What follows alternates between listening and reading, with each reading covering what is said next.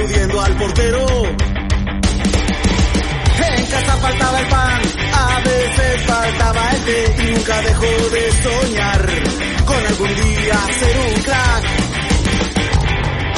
Sueños de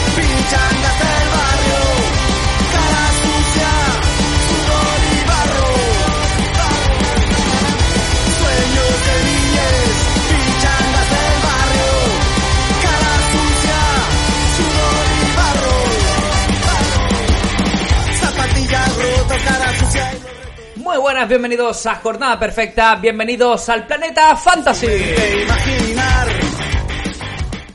Me he venido muy arriba con la entrada. Mm. Bueno, será esto del confinamiento que también tiene sus consecuencias y sobre todo la falta de fútbol. Parece que empezamos a ver ya cierta luz al final del túnel. Sobre todo mandaros un mensaje de ánimo. Desearos que estéis bien todos. Que estén bien tanto vosotros como los vuestros. Y que podamos empezar esa nueva normalidad que le llaman, ¿no? Que a ver lo que significa. Pero que podamos hacerlo con la mayor garantía de salud, que es lo importante. Hoy tenemos un podcast bastante chulo, la verdad que tenemos muchas ganas de hacerlo de hace tiempo. Nos vamos a reunir junto a Felipe de Luis, que es el responsable del podcast Hablamos de Fútbol, eh, uno de esos eh, podcasts deportivos que tiene esa etiqueta de Evox Originals, al igual que Jornada Perfecta, son podcasts que solo podéis encontrar en la aplicación. Y fundamentalmente vamos a hacer eso, hablamos de fútbol, vamos a hablar mucho del juego, vamos a hablar sobre todo de jugadores que creemos a nuestro gusto, eh, haremos un ten con ten entre Luis y yo, Javi Rando, el que les habla, como siempre, eh, para, para decidir quiénes son los jugadores que, que creemos que van a reinar el fútbol español durante los próximos años. Como siempre, recordaros que están disponibles las pestañas de comentario para cualquier duda, sugerencia o comentario que queráis hacer. Y si os gusta el contenido, le dais a corazón, le dais a me gusta para que sepamos que este contenido mola y podamos repetirlo. Empezamos ya.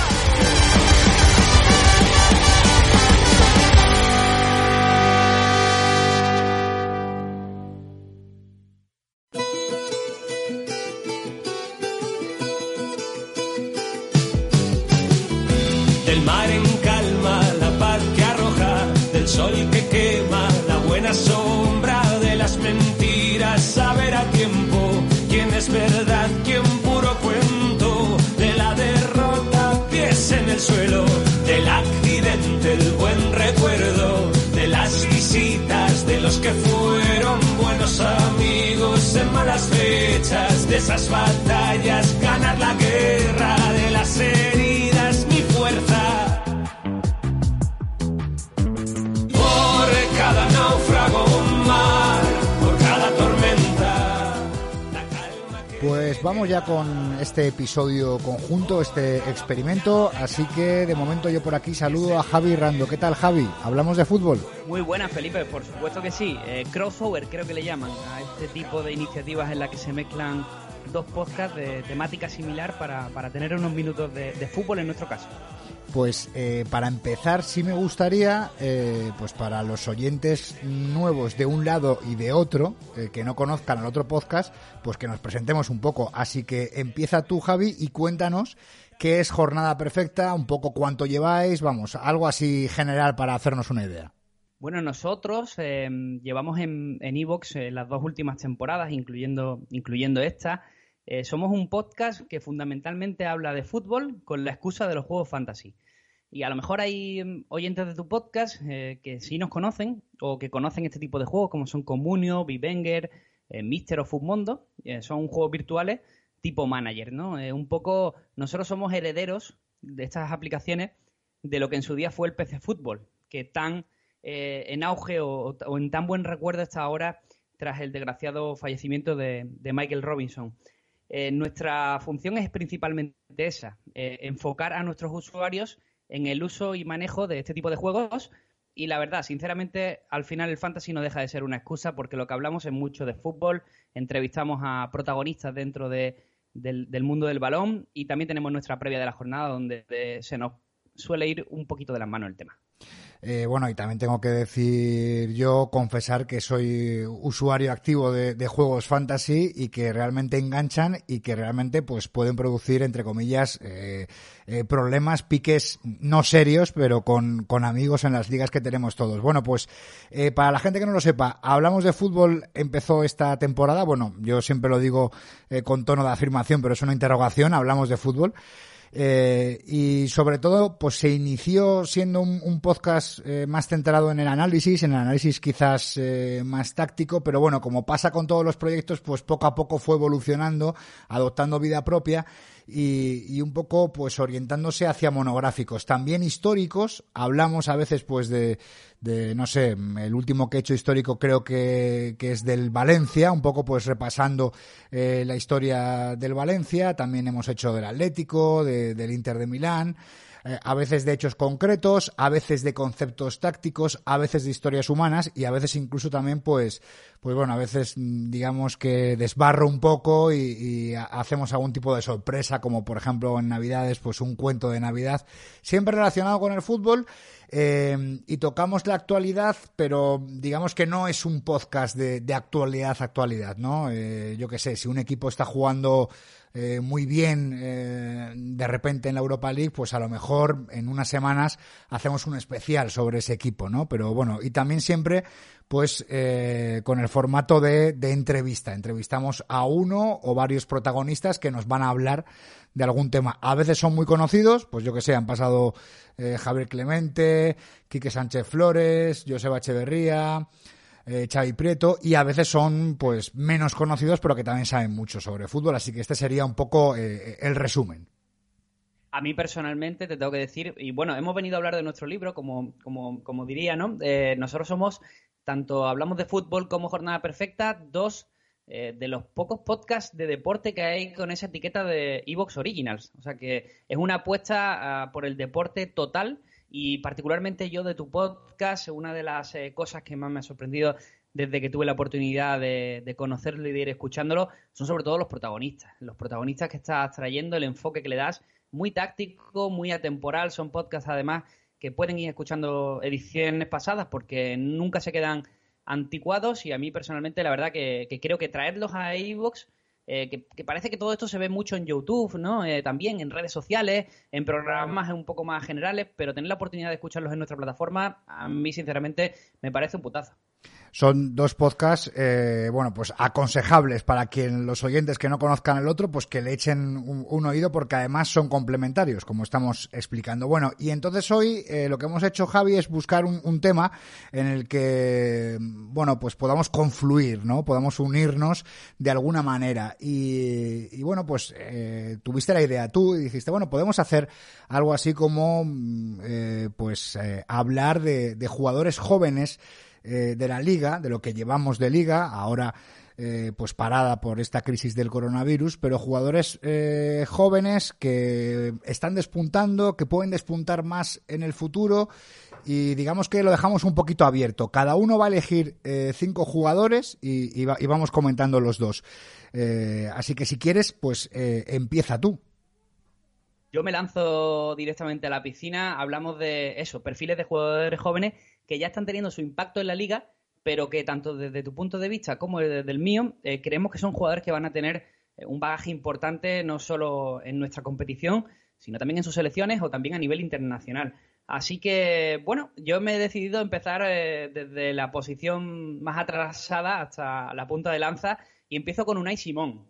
Unai Simón, bueno, pues parecía que después de la salida de Kepa se quedaba cierta orfandad en la portería del Athletic, eh, que incluso Herrerín eh, parecía una opción más que seria, pero bueno, ya sabemos cómo funciona el Athletic dentro de su esquema, en la valentía que tienen siempre para darle este tipo de minutos y partidos a jugadores jóvenes porque creen firmemente, tampoco les queda otra, en su cantera. Eh, y bueno, hemos visto la aportación de jugadores también como Unai Núñez, que empieza a ser también eh, importante en, eso, en esos esquemas de Garitano, pero yo me quedo con Unai Simón, porque creo que esta temporada, en base a esos minutos, ha roto a, portero, a portero de notable. Y lo elegía sobre todo porque, aparte de las grandes actuaciones, yo me recuerdo en esta temporada, una por ejemplo contra Osasuna, en el, en el, en el Sadar, que fue tremenda, que mm, llevándolo a mi tema fantasy, eh, no sé cómo nos tuvo aquellas cuatro, cuatro picas eh, famosas, pero sí que en jornada perfecta le dimos una valoración mayúscula. Y me quedo con Unai Simón porque le veo con muchísimas posibilidades, dada la, situación que tenemos con David De Gea y con, y con Kepa, Kepa sabemos los problemas que está atravesando en el Chelsea. A mí me parece Unai Simón que puede ser una alternativa más que seria en este año que hemos ganado, entre comillas, para preparar la Eurocopa de 2021, para ser incluso el portero de la selección española. No sé si me estoy aventurando demasiado, pero al menos a mí las sensaciones que me deja son esas. De hecho, tuvimos recientemente un podcast en Jornada Perfecta donde hablamos del presumible 11 titular de la, de la selección española para 2021. Y yo me quedo con él. Me transmite muy buenas sensaciones, me parece un jugador muy seguro, muy valiente y que también tiene acciones muy espectaculares y sobre todo a sus 22 años con un margen de crecimiento brutal. Sí, sobre todo, pues es un portero valiente. También la institución, que además yo el primer jugador que he elegido, pues también es de, este equipo del Athletic de Bilbao, pues eh, es valiente. Como tú dices, tampoco tiene eh, más remedio. Y, sobre todo, mm, yo creo que también va a ser, eh, en los porteros siempre lo pienso, es una cuestión en muchas ocasiones de, personalidad y, de carácter, porque ha tenido grandes actuaciones. pero bueno, como todos los porteros, bueno, ha tenido fallos, va a tener más fallos y me imagino que como ocurre siempre pues, eh, pues fallos que, pueden ser, que suelen ser muy manifiestos, muy evidentes, ¿no? En, en, los porteros. Y como le pasaba a Iker Casillas, y yo siempre pongo el mismo ejemplo, eh, vamos a ver de qué pasta está hecho Unai Simón, porque a mí me sorprendía mucho de Iker, y, lo decían los que le conocían, que, bueno, era un, portero que aunque la gente no lo recuerde, pues, pues fallaba mucho, ¿no? Fallaba mucho, a veces incluso fallaba, y después ese fallo pues desembocaba en una gran parada. Eh, pero él nunca le daba mucha importancia a, los fallos, sino no rumiaba demasiado en esos fallos y seguía jugando el partido. ¿no? Eso va a ser importante para, para Unai Simón, que es verdad que, que tiene abierta yo no sé si, si la titularidad de, la selección española, pero, pero sí que meter un pie ahí, ¿no? Meter un pie ahí y después ya, pues veremos lo que pasa, aunque ahora mismo, pues eh, si la liga parece lejana, la selección aún más. Pero bueno, veremos lo que pasa. Es, es un buen primer jugador. Eh, yo te voy a tirar eh, por Ollán Sanzet, también del Athletic. Acaba de cumplir 20 años es una de las perlas, eh, es jugador de campo y le podemos ver en el, en el centro del campo, en dos posiciones, Javi, eh, pues más atrasado, más como medio centro, y un poquito más adelantado, que es como a mí más me gusta, como media punta, como el clásico enganche. Eh, si tenéis ocasión, fijaos en él.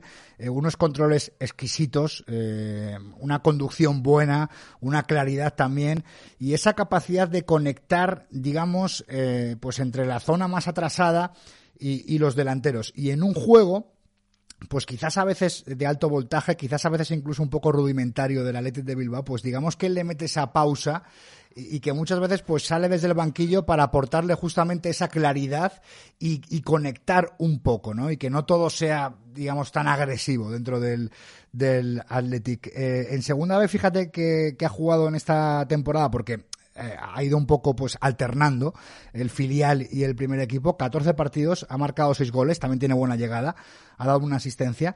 Y en primera, bueno, pues le hemos podido ver 8 partidos, 400 minutitos, con una asistencia. Irá poco a poco y es verdad que quizás también el carácter eh, va a determinar mucho hasta dónde llegue, porque le están metiendo mucha presión desde algunos sectores y ya, bueno, pues se empieza a hablar de un fenomenal futbolista, que sí lo es, que sí lo es, pero eh, pues es joven y habrá que tener paciencia.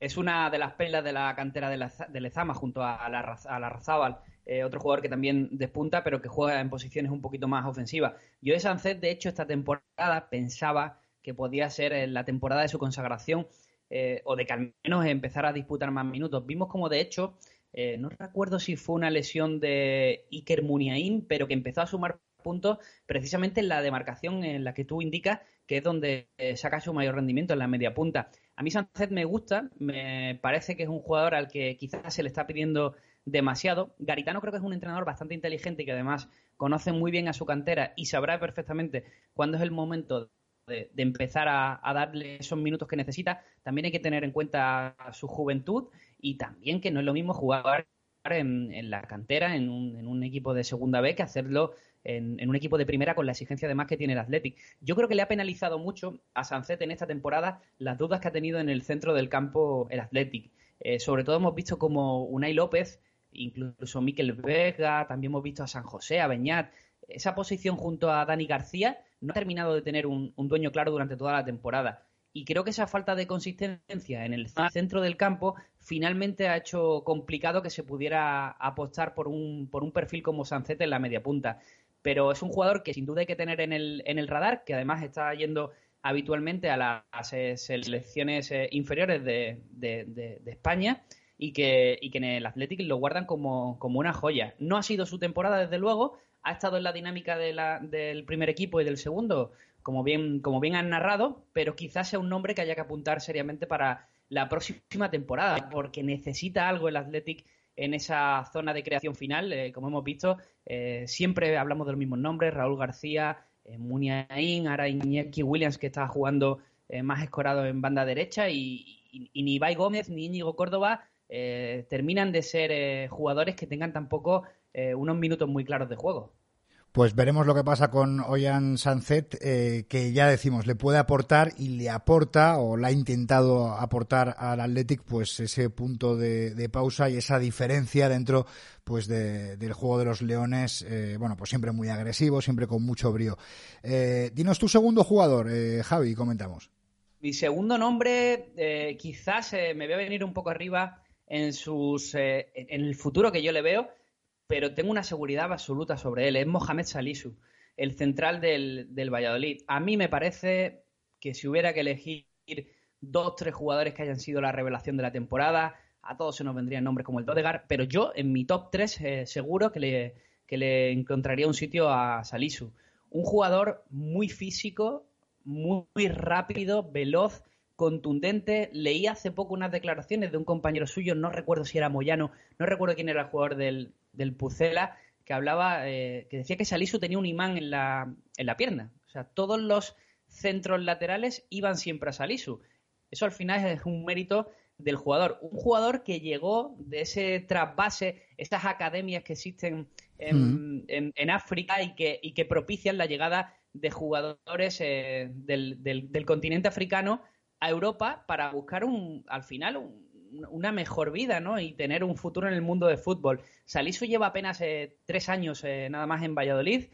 La temporada pasada ya vimos como Sergio le hizo debutar en primera en algún que otro partido, pero ha sido en esta temporada cuando tras eh, esa baja tan importante de Calero, que parecía que le iba a romper en el, en el español y que no ha tenido nada de fortuna en el conjunto Perico, ha hecho que Salisu se, se coloque como, como un fijo junto a mi paisano Kiko Olivas convirtiéndose el Valladolid un equipo en el que hemos visto que, allí en, el, en Zorrilla eh, equipos como el Real Madrid, como el Atlético han sufrido muchísimo para sacar el partido por ese balance defensivo que hacen todo el equipo y Salisu es el jugador que para mi gusto más brilla. Juventud, eh, tiene un problema con el contrato, que es que no termina de, no quiere renovar, eh, una cláusula de 12 millones de euros y yo no sé, pero viendo las necesidades que vemos en algunos equipos Incluso te, indico el Barça, pero Real Madrid o Atlético, un perfil como Salisu, para crear a un jugador de futuro, lo están comparando incluso con Upamecano, que está bastante más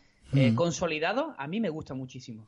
Y, además, pues coincide, porque esto tampoco estaba preparado, así lo ha elegido Javi, pero coincide que, aquí en el podcast de Hablamos de Fútbol, pues hicimos un, especial eh, hablando con el descubridor, entre comillas, de Salisu, con Fran Castaño y con esta eh, agencia que tenía en Ghana, y a mí me sorprende mucho una cosa, pues eh, siempre se ha dicho, y nos lo explicaba Fran, eh, bueno, pues que los jugadores de, algunas zonas que, tienen menos medios y que tienen menos desarrollo, eh, también se nota en el fútbol y son jugadores que quizás pues, pues vienen sin nociones tácticas, digamos, básicas. Salisu viene directamente, porque hay otros jugadores como Idu en el Celta que, ha tenido pasos intermedios en otras ligas europeas, quizá no como la española, pero bueno, ya has dado el salto a Europa, ¿no? Pero es que Salisu viene de Ghana a, Valladolid. Y, bueno, eh, con eso, pues consigue hacerse un hueco. También hay que dar el mérito, mm, eh, por supuesto, a, Sergio, a, los entrenadores, a los preparadores. Y, es verdad que en parte eh, puedo llegar a entender eh, pues su reticencia mm, para renovar y, sus dudas, ¿no? Porque eh, van a llamar, están llamando ya y seguirán llamando pues equipos grandes a la puerta de Salisu. También es un momento importante para él, porque veremos eh, lo que pasa según su decisión, porque es un jugador con muchísima proyección, que está jugando mucho, que aún eh, tiene, pues digamos, algunos claros eh, pues en su formación táctica, tiene que mejorar, es un jugador eh, impulsivo, es verdad que tiene buen pie, pero tiene que mejorar en algunas cosas, y, si se precipita mucho en su decisión y se va a un sitio donde no juegue, o donde juegue un poco y un fallo pues le lleve al banquillo, veremos lo que pasa, pero sin duda alguna es, digamos, pues, vamos, una de las sensaciones de la temporada y veremos también eh, pues lo que pasa eh, en esa jornada, porque siguen viniendo eh, futbolistas pues de esta academia y de muchas otras en África. Bueno, pues yo si te parece Javi voy al segundo eh, de mi lista. Yo no lo estoy haciendo así, eh, digamos, eh, por, por posiciones, voy un poco alternando. Y, soy, voy... un, soy un purista, Felipe. Sí, sí, no, no, no, y lo entiendo. Eh, y, y, yo me he saltado un poco las reglas, entre comillas. No teníamos, pero es verdad que, bueno, podríamos decir que, que a lo mejor, pues, 23 años podía ser el, el, el tope. Eh, vamos con Carlos Fernández, el jugador ahora en el Granada, que sí que tiene 23, pero que cumple 24, pues, muy, muy pronto, en el mes de mayo. Eh, pero yo lo he metido aquí por desconocido, porque creo que es un poco desconocido. Es un jugador que ha ido encadenando cesiones. Él sigue siendo propiedad del Sevilla. Estuvo la temporada pasada en el Deportivo de La Coruña y en el Granada, pues a, a mí me está encantando porque él en principio es, es delantero. Eh, lo que pasa que, bueno, se está revelando como, como, un delantero que sirve para el remate, que sirve para moverse en el área, eh, pero que también tiene una claridad de juego y una visión de juego, pues, pues increíble. Lleva cinco goles, cuatro asistencias. A mí me gusta mucho eh, digamos, su, su energía y, y cómo eh, pues eh, se introduce y se acopla en el vestuario. El año pasado en el, en el Deportivo marcando goles importantes prácticamente hasta el final eh, y siempre pues celebrándolo con esa energía, con esa fuerza, conectando con la grada. Lo está haciendo en el, en el Granada y, y bueno, veremos lo que pasa, pero yo, eh, si soy el Sevilla, eh, me lo pensaría, ¿eh? Me lo pensaría porque es un jugador, es verdad que el Sevilla tiene mucha dinamita arriba, pero me lo pensaría porque es un jugador de verdad eh, muy aprovechable y que en momentos ha compartido titularidad con Soldado y en momentos se la ha quitado. Y le pasó la temporada pasada con Quique. En esa fase de ascenso, el, el, enorme goleador del, del, Deportivo, que esta temporada está jugando en el, en el Eibar, la fase de ascenso se la jugó el Deport con Carlos Fernández en punta como como bien está indicando, y, y respondió el, el, delantero propiedad del Sevilla. Yo creo que es un jugador que bien ha definido, eh, que sobre todo, y lo has destacado, eh, eh, entiende el juego. Es un jugador que entiende el juego desde esa posición. Tiene un problema y es que al catalogarse como delantero, eh, claro, si uno mira las cifras goleadores de Carlos Fernández, y al catalogársele como delantero, mm. pues se encuentra una, una, pequeña contradicción que suele afectar a este tipo de jugadores. Pero yo creo que es un jugador que en, la, que en los dos próximos años va a definir con, con su, en su carrera deportiva lo que va a ser como jugador.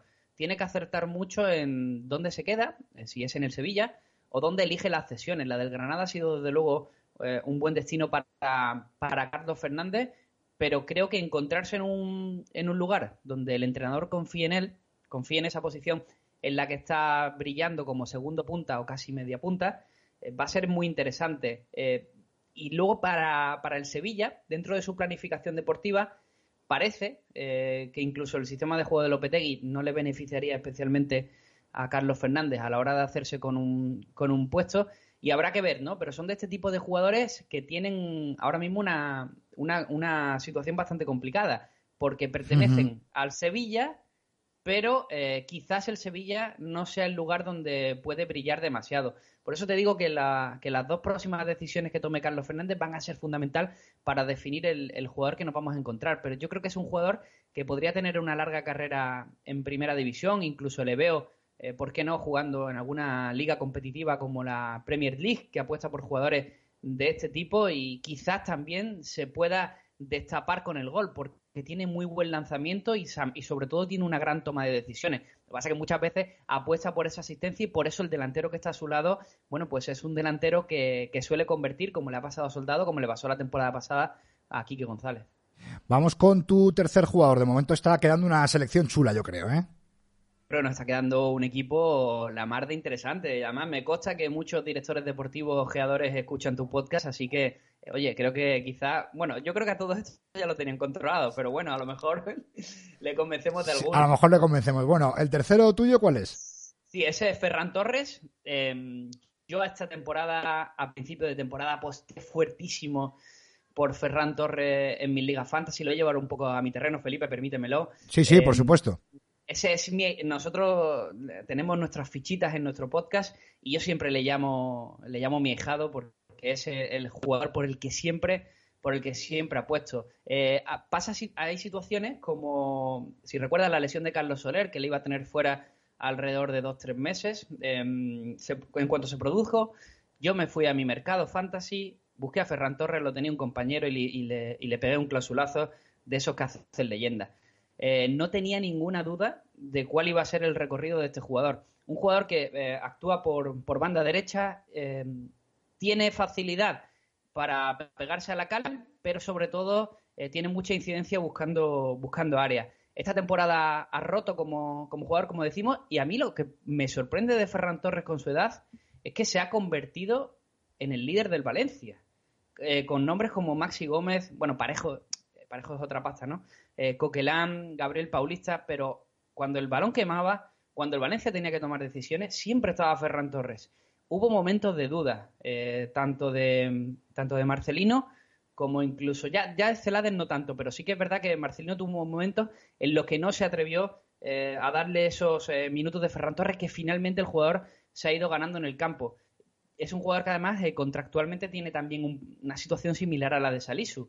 El Valencia no tiene aferrado su contrato y parece que la idea del, del conjunto Che es en renovarlo eh, por una cuantía que creo que multiplica por 5 su sueldo actual, que es de 800.000 euros, es uno de los jugadores que menos cobra de la plantilla valencianista, pero parece que el jugador tiene novias, tiene novias, ya se está hablando de los grandes eh, clubes de España, pero sobre todo del Borussia Dortmund, ¿no? que se ha demostrado en, estas en estos últimos años, en esta última década, como una factoría para consolidar carreras. Ese paso puente del que tú hablabas antes con, con Aido o con Salisu, pero en, en otras circunstancias distintas, podría ser el Borussia Dortmund para, para Ferran.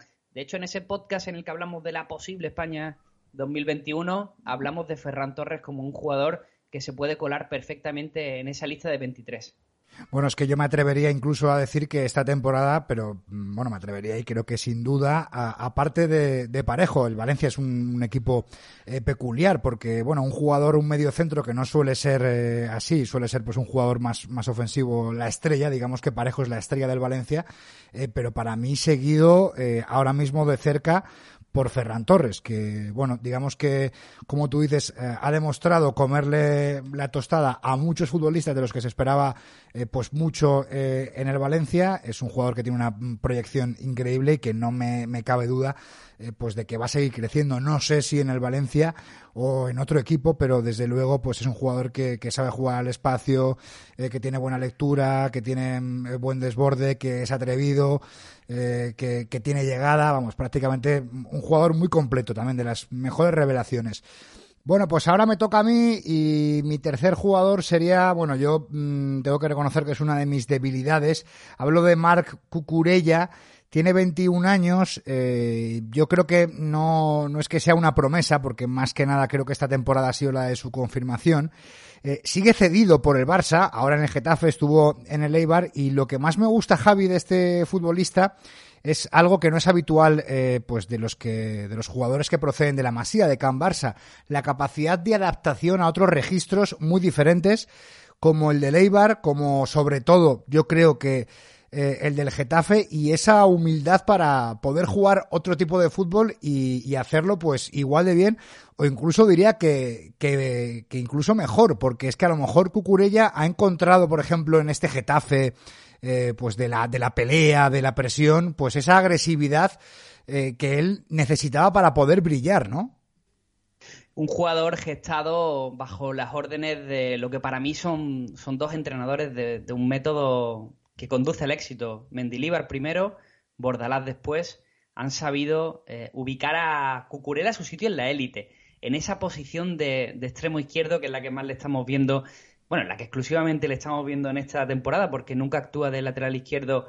En el Getafe apuntabas eh, con mucho acierto eh, la situación que tiene en el, en, el, en el Barça. Es verdad que es un jugador que no, digamos que no tiene esos parámetros de la, de la filosofía. Y en ese sentido, creo que le puede perjudicar de cara a tener un futuro en, el conjunto culé, que de hecho, eh, hablabas de esa cesión con opción de compra y que Ángel Torres ya hablaba de que, de que pensaba ejecutarla. Yo creo que por 6 millones de euros se llevan una pieza espectacular. Y lo que tengo dudas es dónde, dónde veremos a Cucurella los próximos años. Si por un lado lo haremos del lateral izquierdo, donde puede actuar, donde tiene algunas lagunas defensivas, pero aporta muchísimo a nivel ofensivo, o donde en un equipo como el Getafe, con esas eh, cuatro líneas muy definidas, de extremo izquierdo es un jugador que garantiza muchísimo trabajo eh, tanto en el plano ofensivo como en el defensivo. A mí me parece un jugador total y una magnífica, una magnífica lección por tu parte, Felipe. Eh, es un jugador de mucha versatilidad, como dices, y además con este doble lateral que tanto le gusta a Bordalás, pues es que realmente es un jugador que encaja eh, perfectamente. Eh, y, ya para terminar, para ahondar un poco más y, redundar eh, en esta dificultad que tiene un jugador que se haya criado en Can Barça, pues de adaptarse a otros registros. Yo, por ejemplo, recuerdo pues una entrevista a, a Samper del Barça cuando, bueno, cuando le cedieron al Granada. al principio, si no recuerdo mal, estaba Gémez, pero después ya no. le, echaron, le despidieron y, y, vino, yo creo que estoy hablando de memoria, creo que fue Lucas Alcaraz. Bueno, el caso es que él decía que, él estaba, bueno, pues aprendiendo algo que nunca había entrenado, como es el balón directo, las segundas jugadas. Eh, entonces, claro, la dificultad que, entraña para un jugador que, que, se ha criado con un método tan sumamente diferente a lo que está haciendo ahora, pues a mí me parece que es muy meritorio. Y no sé dónde acabará.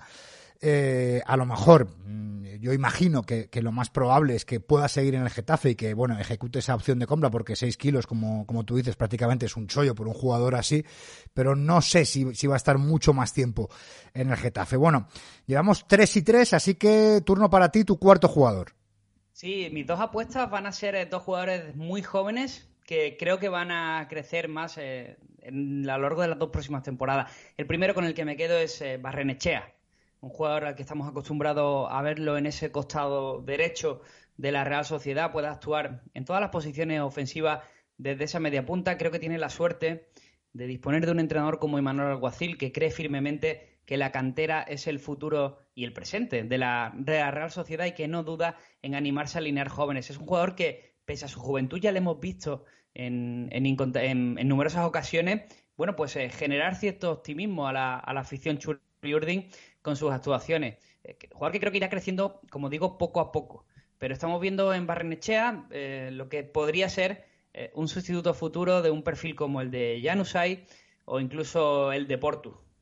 Eh, es verdad que mm, es de los jugadores que estamos eh, comentando hoy, pues uno de los que, bueno, menos minutos hemos podido verle eh, este año en Primera División. Es verdad que la Real Sociedad es uno de los equipos mm, punteros, la, la competencia es, es muy alta, pero eso no tiene por qué ser negativo para, para un jugador así, porque mm, normalmente Javi, pues justamente cuando digamos que hay menos focos sobre el jugador joven, pues quizás tiene más espacio, ¿no? Para, para él, pues, eh, ocupar su sitio y ir con un poco de calma, que a veces es complicado en esto del fútbol para jugadores tan jóvenes.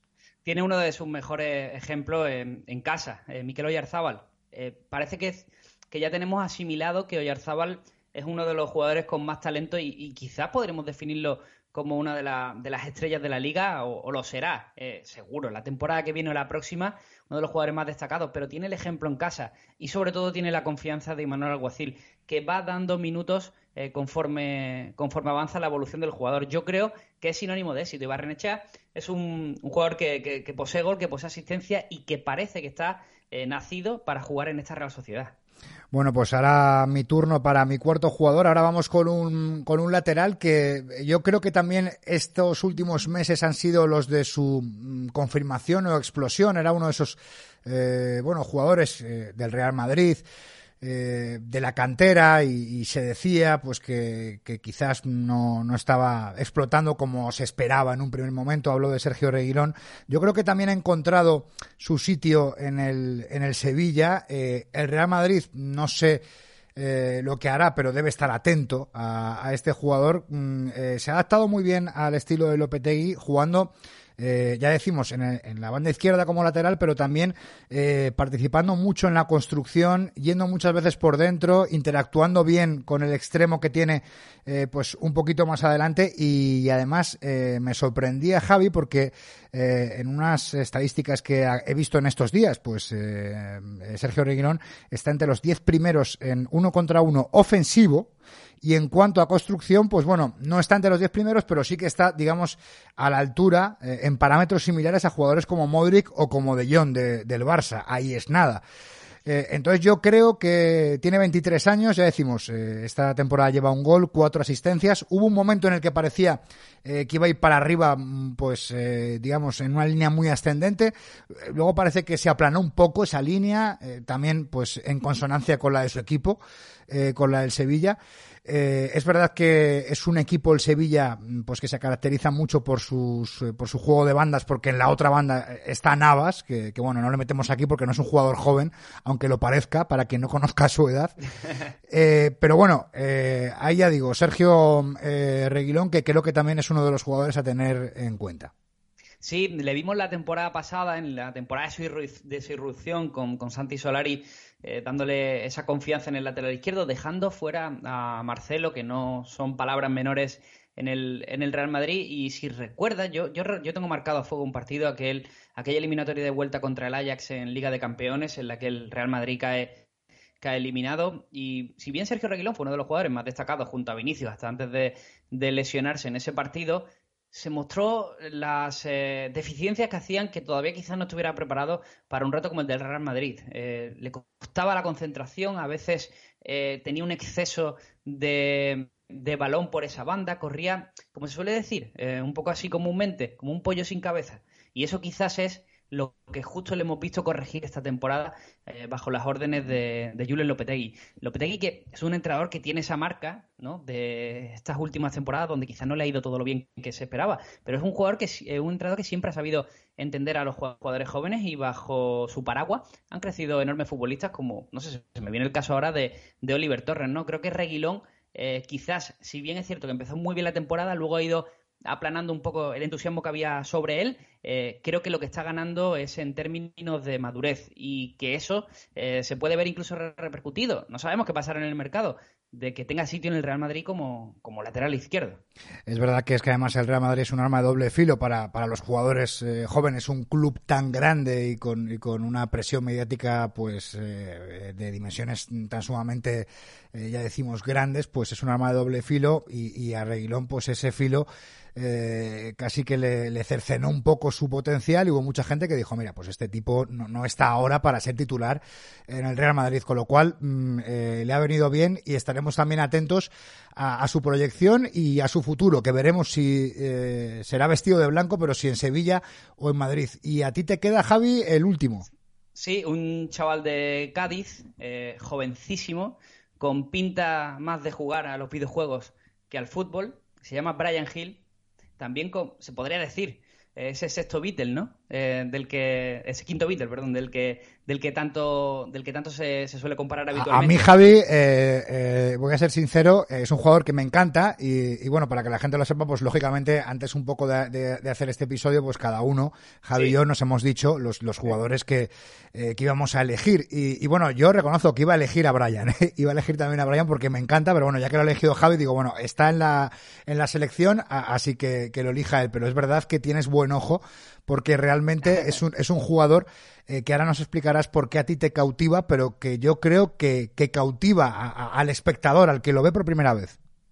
Tiene esa marca, ¿no? Como la que tenía Raúl González Blanco o Fernando Torres cuando salieron al fútbol profesional, cuando llegaron a, a nuestras vidas, lo vimos por los ojos y, sabíamos que, tenían algo. Brian Hill tiene esa chispa, es un jugador de, fundamentalmente de área, que además se, se revuelve muy bien, que siempre sabe buscar eh, la portería que ofensivamente se puede manejar en un costado, pero principalmente por el centro, eh, suele generar mucha preocupación porque tiene dribbling también, sabe generar superioridades y para la defensa es un jugador que es difícil de marcar. Le estamos viendo, todavía está en una eh, todavía está en fase de progresión, está básicamente en, en fase de nacimiento como, como futbolista y está siendo un habitual de las selecciones inferiores de España y estamos viendo como poco a poco, bueno, pues eh, ahora tomó esa decisión de marcharse al Leganés en búsqueda de minutos, ya que en el Sevilla apenas había tenido en, Europa League. Y bueno, ha tenido la mala suerte del parón que estamos sufriendo todos a causa del coronavirus. Y también yo creo que no tuvo demasiada. no estuvo demasiado listo a la hora de, de esa salida, ¿no? Porque el Leganés quizás no sea el equipo en el que pueda mostrar sus mejores virtudes. Primero por las necesidades que tiene el conjunto de Javier Aguirre y luego también porque quizás el esquema que utiliza habitualmente el mexicano pues eh, le hace que no pueda depender una permanencia de un chico de, su edad, ¿no? Pero estoy muy, muy eh, deseoso de saber qué es lo que hacemos con Brian Hill la temporada próxima e incluso me animo a decir que yo le veo con sitio en el, en el Sevilla. Eh, desde luego, vamos, yo si fuera entrenador, para mí lo tendría. Es, es un, chico con un potencial gigantesco y con unas capacidades, con una calidad y con un regate eh, increíble. Y hablando de, regates, eh, yo me voy a mi quinto, que, bueno, digamos que es un bonus track, porque si estamos hablando de jugadores con proyección, pues digamos que, este eh, ya ha llegado. Lo que pasa que yo quiero recordar la edad que tiene, que son 19 años, y que creo que todavía no ha llegado a, donde él debe llegar. Hablo de Vinicius Junior, pues un jugador, mm, bueno, muy atacado, vilipendiado, eh, y, yo lo entiendo, ¿no? Porque ya decimos que el Real Madrid, pues, eh, es un, equipo muy grande, es un equipo donde los focos eh, te apuntan de manera muy violenta, donde no hay segundas oportunidades, pero teniendo en cuenta la edad, ahora tiene 19, pues en temporadas pasadas, lógicamente, tenía menos y, que en muchas ocasiones, y lo hemos visto, además, mm, hace no mucho en el Real Madrid, pues prácticamente la referencia ofensiva ha sido él. Él tampoco nunca ha tenido miedo a no pedir el balón. Lo ha intentado una y otra vez. Es uno de los retadores, de los regateadores, eh, de los extremos de banda que, intentan encarar, de los que ya no quedan.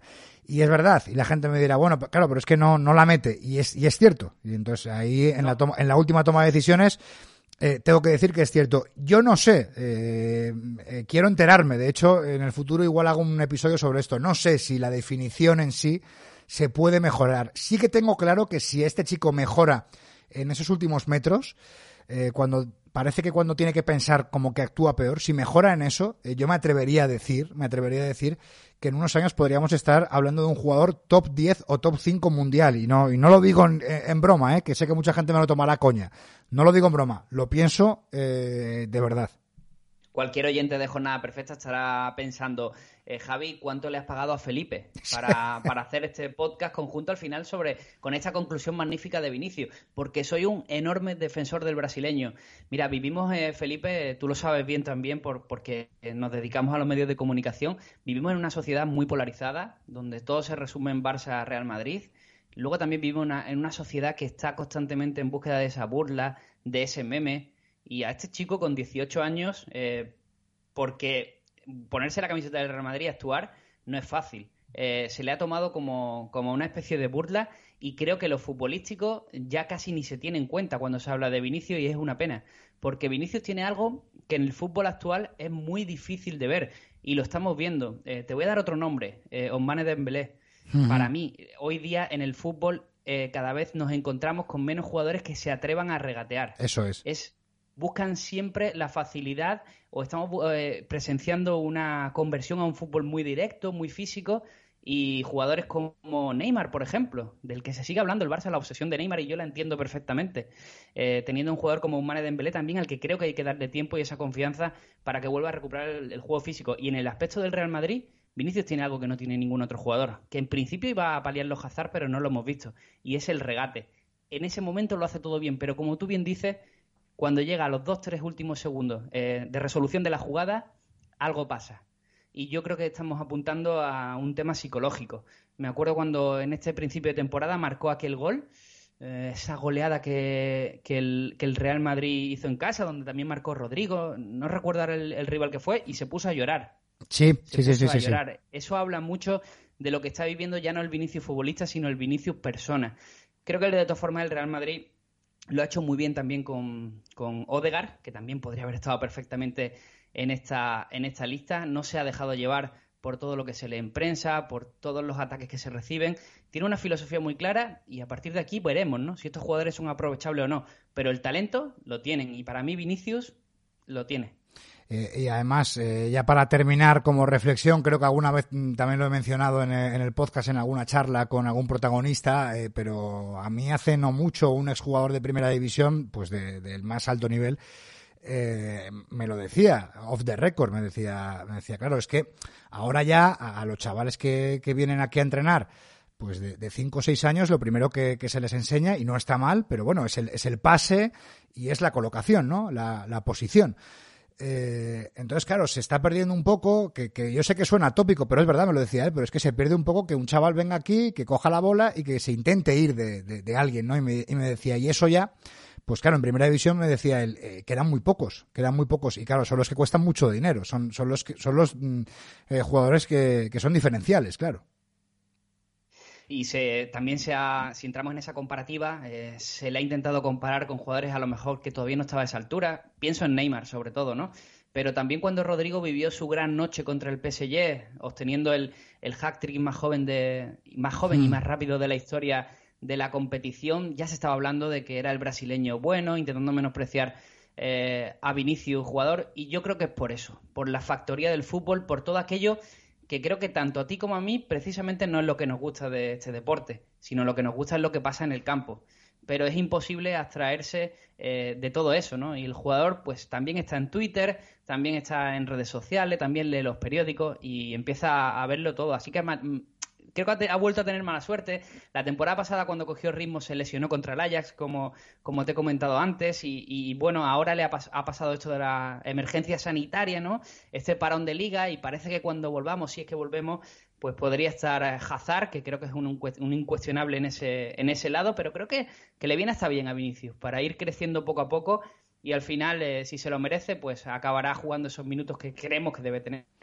Eh, Javi, pues eh, hasta aquí este episodio. Eh, yo pienso que debe ser el primer episodio conjunto, pero que de vez en cuando podemos hacerlo porque yo creo que ha quedado algo chulo. Así que no sé, de vez en cuando eh, podemos juntar jornada perfecta y hablamos de fútbol y, y, coger un tema como este y nada, ponernos a dar la turra y a, charlar y, y, ya está. Dentro de, de, unos meses, lo primero es que el fútbol vuelva, a ver de qué manera vuelve y después ya pues podremos seguir hablando. Me parece fantástico. Yo creo que somos poquitos eh, en este mundo podcasting que nos dedicamos exclusivamente a podcast y que hablamos de fútbol, somos pocos y entonces, bueno, debemos de hacerlo, encontrarnos más a menudo, siempre encontraremos temas afines en los cuales podemos echar unos minutos de, de buen fútbol y también invitar a la gente que no nos conozca a conocer a Jornada Perfecta y a los jornaleros eh, que disfruten mucho de, tu programa, de Hablemos de Fútbol, porque van a encontrar un contenido que es una maravilla. Pues un abrazo muy fuerte, Javi. Un abrazo, Felipe.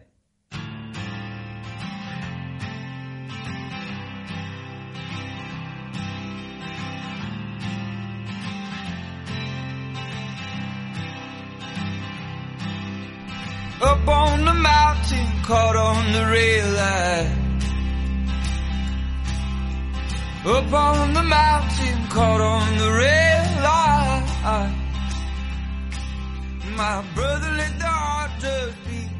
Pues esto es todo lo que queríamos contaros en el día de hoy. Junto a Felipe de Luis os recomiendo encarecidamente seguir el podcast Hablamos de Fútbol. Yo lo hago desde hace meses y la verdad que se disfruta. Es un contenido que se disfruta perfectamente y más en estos tiempos donde es necesario ese contenido de calidad. Eh, no es ninguna crítica al periodismo, pero sí que es cierto que a veces eh, los árboles no nos dejan ver el bosque. Y últimamente, entre tanta polémica, eh, en fin, tantos capítulos eh, que a veces se alejan de lo que es el deporte, cuesta, cuesta un poco discernir de lo que versa nuestro fútbol.